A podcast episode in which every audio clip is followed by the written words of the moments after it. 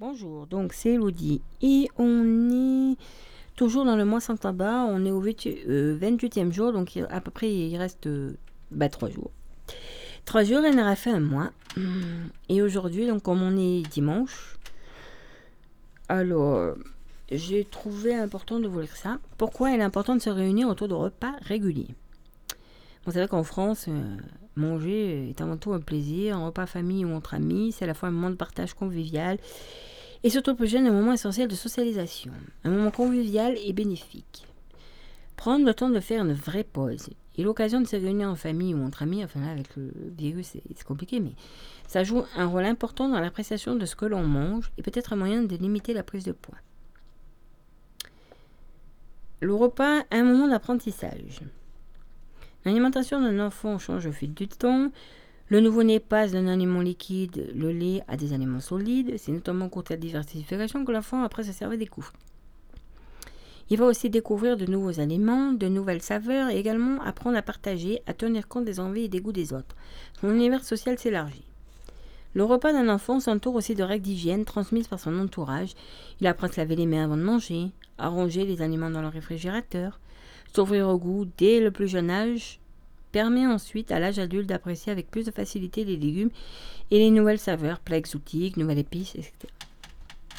Le bon rythme des repas. Les nutritieuses recommandent de se caler trois repas par jour petit déjeuner, déjeuner, dîner, éventuellement un goûter pour les enfants, selon comment on travaille une collation. Ces différents repas permettent de rythmer la journée et de donner à l'organisme des repères, aidant à mieux réguler nos prises alimentaires. Sauter un repas fait courir le risque à notre corps de, de se rattraper au repas suivant. On aura donc tendance à stocker en prévision d'une prochaine famine qu'il pourrait euh, avoir à subir. Le saviez-vous? Le temps qu'on prend pour manger a aussi une importance. Notre cerveau a besoin en effet de temps pour recevoir les signaux de l'estomac qui l'informent qu'on est en train de manger. Donc à peu près 20 minutes pour faire ressentir qu'on a suffisamment mangé. C'est pour cette raison qu'il faut éviter toutes sortes de distractions comme la télévision et les autres écrans. Le petit déjeuner. Après une nuit entière, le corps a jeûné pendant au moins 8 heures. Il est important de s'hydrater, de prendre un petit déjeuner, mais celui-ci sera plus ou moins copieux selon la faim.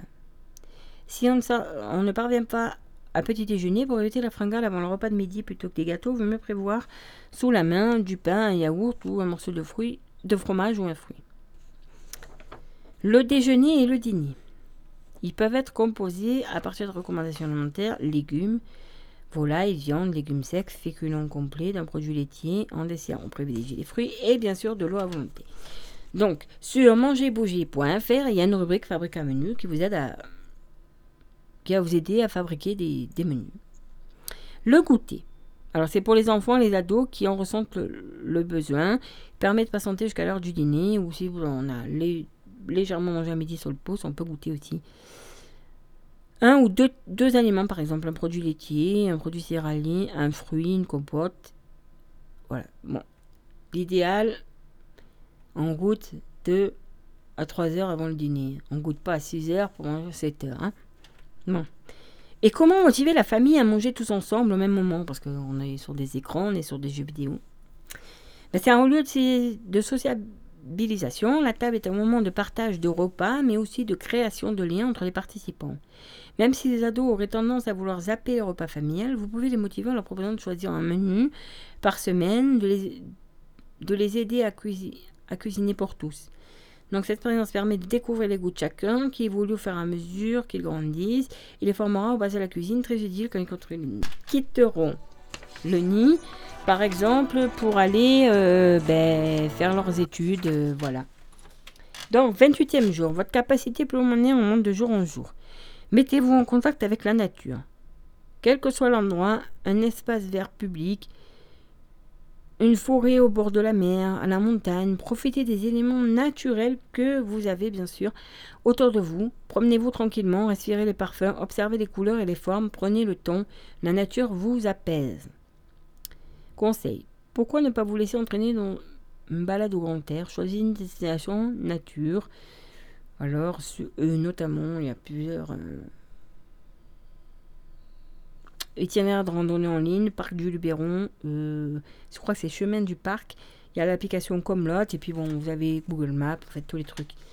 Et donc, euh, je vous rappelle les petites cinq étapes de la respiration abdominale. Être installé confortablement, inspirer, marquer une pause, expirer et ainsi de suite. Euh, bon, je pense que vous avez l'habitude depuis que vous suivez un petit reportage. Aujourd'hui, donc, c'est Jean-Sébastien Bach. Donc, c'est des prodiges et c'est une flûte et c'est une sonata.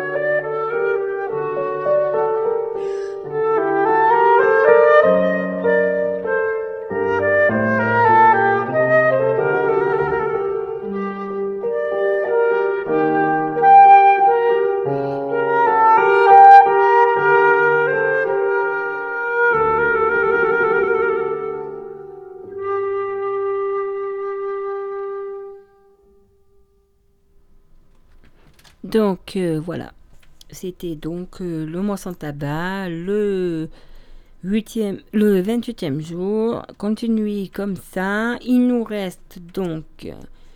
Ah, il nous reste deux jours à faire. Tenez bon, il reste deux jours et vous aurez fait un mois complet. Vos poumons vous les remercient, votre entourage aussi. Peut-être vos enfants aussi. Oh, c'est bien, papa, t'as arrêté de fumer. Voilà, bonne journée.